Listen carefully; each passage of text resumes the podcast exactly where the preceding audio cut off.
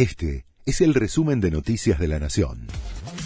La Nación presenta los títulos de la tarde del viernes 4 de noviembre de 2022.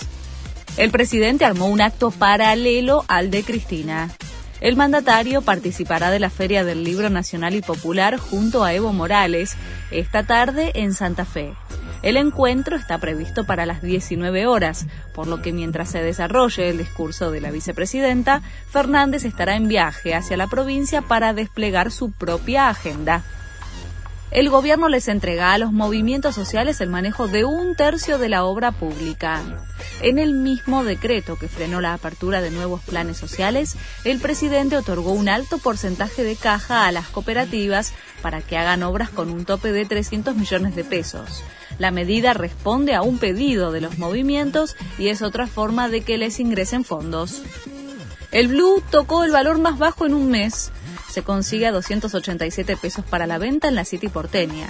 La cotización del dólar paralelo alcanza de esta manera el valor más bajo desde el 10 de octubre.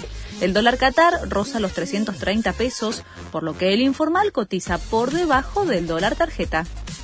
Francia veta la entrada al Parlamento por 15 días a un diputado por racista.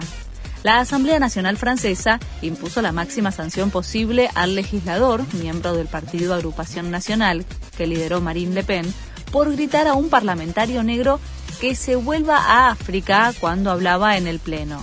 El organismo además decidió reducirle el sueldo los próximos dos meses.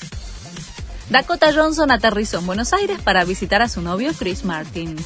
La actriz llega en medio de la saga de 10 recitales de Coldplay en el Monumental, con localidades totalmente agotadas. La hija de Melanie Griffith y Don Johnson ya está de paseo por la ciudad y se espera que se quede para presenciar los últimos shows de Coldplay en el país, que serán el lunes y martes próximo. Este fue el resumen de Noticias de la Nación.